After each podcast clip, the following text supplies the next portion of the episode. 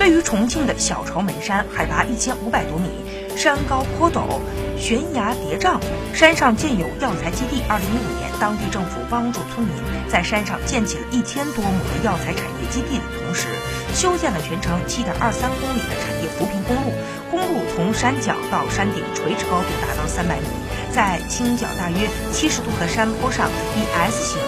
顺山势而修建，蜿蜒盘旋，经过过桥沟。花间、卡门等悬崖地段形成了四十一道拐，犹如挂在悬崖上，甚是壮观，成为了当地一道风景。既带动了当地的产业发展，又吸引了不少游客前来观光体验，体验公路的惊险。